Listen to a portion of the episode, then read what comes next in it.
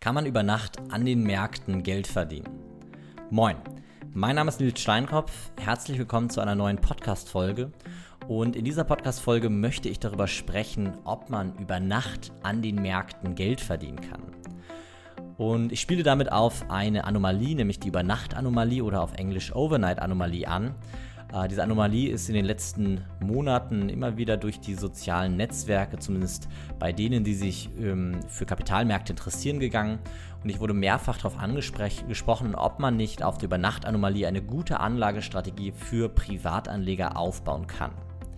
Und deshalb möchte ich in dieser Folge zuallererst beleuchten, was ist die Übernacht-Anomalie überhaupt. Ich möchte ähm, die Gründe für die Übernacht-Anomalie, also die qualitativen Gründe für die Übernacht-Anomalie aufzeigen.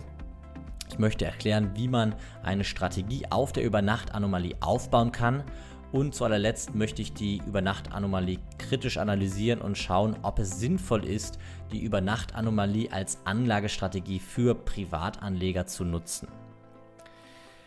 Was ist die Übernacht-Anomalie? Es gibt unzählige Arbeiten, unzählige wissenschaftliche Arbeiten zu der Übernacht-Anomalie. Die Übernacht-Anomalie ist im Prinzip nichts weiter, als dass man festgestellt hat, dass ab Mitte der 90er Jahre ähm, ein Großteil der Renditen, die der S&P 500 erzielt hat, über Nacht entstanden sind. Beziehungsweise in der Arbeit speziell wurde auf den SPY, also ein S&P 500 ETF, geguckt und es wurde festgestellt, dass die Open to Close, also die Tagesrenditen, wenn man zur Eröffnung kauft und zum Schlusskurs verkauft, nahe Null bzw. leicht negativ sind.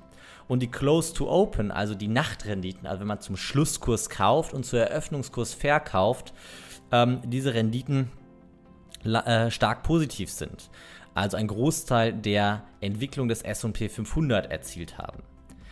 Und ähm, diese negativen Renditen ähm, über die, die Tagesperformance beziehungsweise die positiven Renditen über die Nachtperformance, die lassen sich darauf zurückführen, dass ähm, viele Marktteilnehmer ähm, nach Handelszeiten und diese Handelszeiten, die sind in den USA von 9.30 Uhr bis 16 Uhr an der New York Stock Exchange. Wenn man in Deutschland zum Beispiel gucken würde, sind die von 9 Uhr bis 17.30 Uhr ähm, wichtig ist natürlich, wenn man in den USA guckt, dann haben wir hier eine Zeitverschiebung zum Großteil, weil es gibt immer eine leichte Abweichung zwischen Winter- und Sommerzeit der Umstellung. Die USA stellt ein bisschen anders um, als wir das tun. Aber in der Regel ist es so, dass nach mitteleuropäischer Zeit 15.30 Uhr bis 22 Uhr die amerikanische Börse geöffnet ist. Und was passiert ist, dass ähm, es eine Akkumulation gibt, nämlich ein Ansammeln der Transaktion oder der ähm, Orders von ähm, Marktteilnehmern, die außerhalb der Öffnungszeiten handeln. Das heißt, die handeln nach Feierabend in der Regel und dadurch sammeln sich eine Vielzahl an Transaktionen an, die dann zu Eröffnung erst an den Kapitalmärkten ausgeführt werden können. Und diese Akkumulation der Marktaufträge führt dann zu einer starken Übernachfrage in der Regel zu Eröffnungskurs und ähm, damit zu äh, stark gestiegenen Kursen ähm, zu Eröffnungskurs. Interessant ist auch, wenn man sich das Ganze anguckt, dann sieht man, dass die Renditen der ersten Stunde, der ersten Handelsstunde in der, in der Regel stark negativ sind. Das heißt, in der ersten Handelsstunde sieht man in der Regel, dass diese Akkumulation von, ähm, von Nachfrage abgebaut wird und sich das Ganze dann wieder einpendelt. Ähm, es gibt eventuell noch eine kleine Illiquiditätsprämie, also durch die äh, Unsicherheit, dass man ähm, über Nacht handelt und ähm, die Transaktion nicht gleich ausgeführt wird, kriegt man eben im Prinzip eine Risikoprämie. Das ist aber eher aus meiner Sicht eher nebensächlich und nicht wirklich Grund für diese Anomalie. Was es aber eben noch gibt, ist, es gibt die positiven Gewinnüberraschungen. Und zwar ist es nämlich so, dass ähm, über Nacht in der Regel Quartalzahlen veröffentlicht werden und diese positiven Gewinnüberraschungen, die wirken dann ein in diese ähm, in diese, in diese, an diese Overnight-Anomalie, beziehungsweise damit dann auch auf die Kursentwicklung zu Eröffnungskurs. Weil wenn ich, ich sag mal, abends nach Handelsschluss positive Nachrichten von einem Unternehmen erhalte und mich dann entscheide, dieses Unternehmen zu erwerben, dann ist dieses Unternehmen in der Regel am nächsten Tag deutlich höher bewertet als am Vortag. Und auch das ist ein Effekt, der, ähm, der am Ende Grund für diese Übernacht-Anomalie ist. Jetzt muss man sich aber die Übernachtanomalie nochmal genauer angucken. In dieser Studie, auf die sich bezogen wird, die auch durch die sozialen Netzwerke gegangen ist, die ich selber auch als Infografik in der Aktien-Podcast-Community oder in der Aktien-Community bei Facebook ähm, veröffentlicht habe, geht es primär um den S&P 500 bzw. Ähm, die Übernachtanomalie beim SPY, also dem S&P 500 ETF.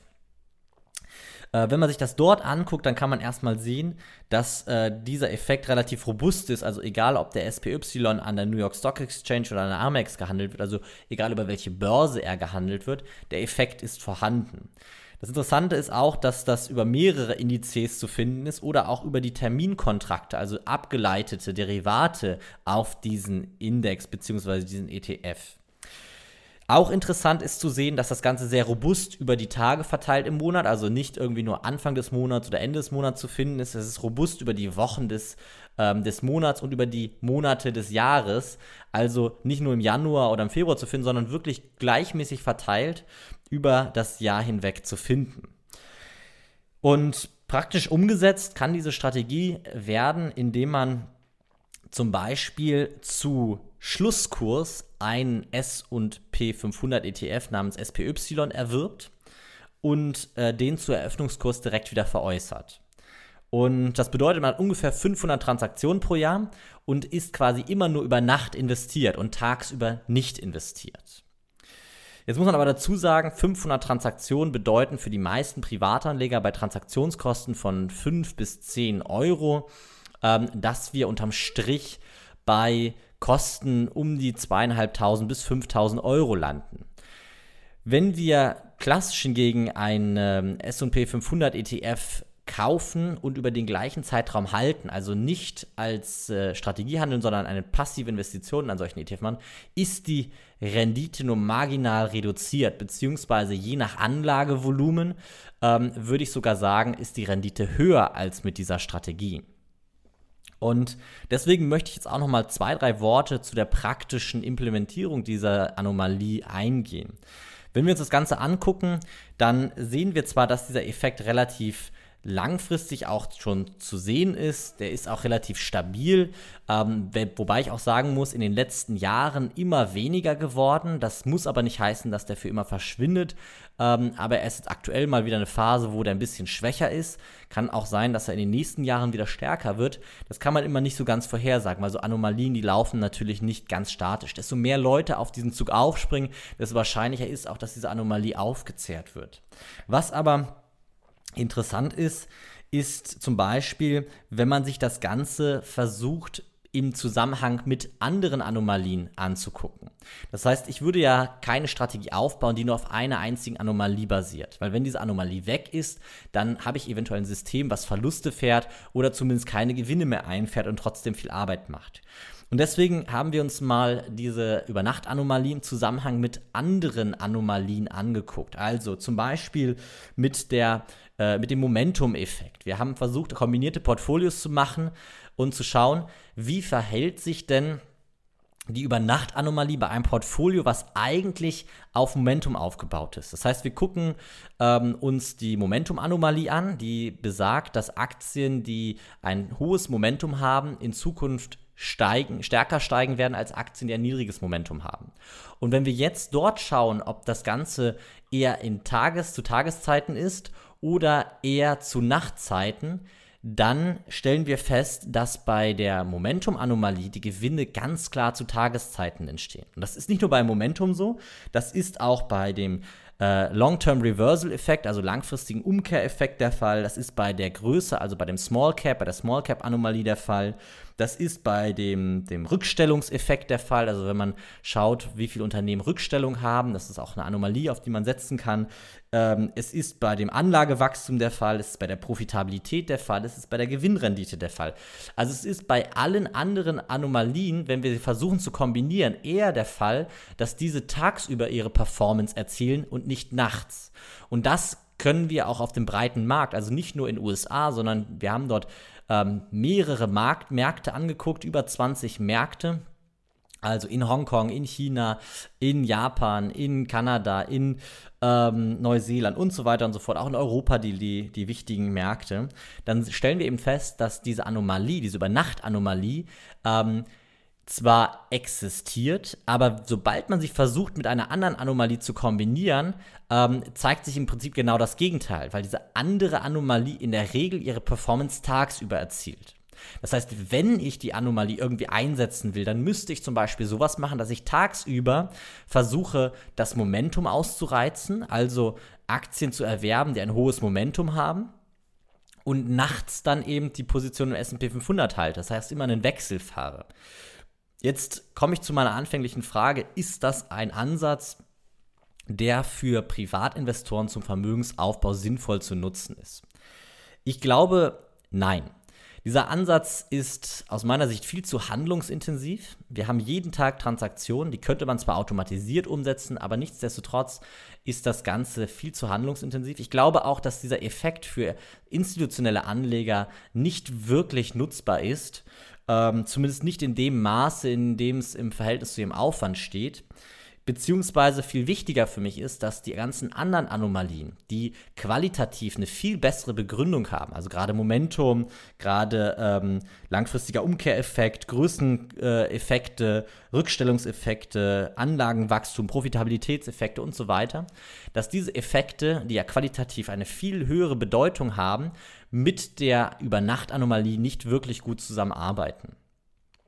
Ich würde versuchen, als Privatanleger immer eine Anlagestrategie zu entwickeln, die mit überschaubarem Zeitaufwand, also ich sage jetzt mal 10 bis 15 Minuten im Monat, umsetzbar ist und nicht mit 10 bis 15 Minuten täglich, weil das bedeutet am Ende immer einen erhöhten Arbeitsaufwand und eine Geldanlage ist für mich keine Entlohnung für Zeit und Arbeit. Eine Geldanlage ist für mich Entlohnung für intelligentes Investieren. Und das haben wir bei diesem Effekt nicht so wirklich gegeben. Ich sage nicht, dass man den überhaupt nicht nutzen kann. Es gibt, sage ich mal, semi-professionelle Anleger, die können diesen Effekt gerne und gut ausreizen, aber als guter Privatanleger, als Anleger, der das Ziel von langfristigem Vermögensaufbau hat, der das Ziel hat, ähm, äh, fürs Alter vorzusorgen ähm, oder Vermögen zu erhalten, für diesen Anleger, glaube ich, ist die Übernachtanomalie nicht wirklich relevant und kann getrost ignoriert werden. Falls du lernen möchtest, wie du eine Strategie aufbauen kannst, die in 15 Minuten monatlich umsetzbar ist, beziehungsweise äh, mit der du Vermögen aufbauen kannst, mit der du fürs Alter vorsorgen kannst oder mit der du auch Vermögen absichern kannst, ähm, dann kannst du dich gerne bei mir melden. Ich ähm, habe einen Link freigegeben, dort kannst du mit mir einen Telefontermin vereinbaren und dann können wir schauen, ob ich dich dabei unterstützen kann. Kannst du gucken, ob äh, meine Ansätze vielleicht für dich interessant sind.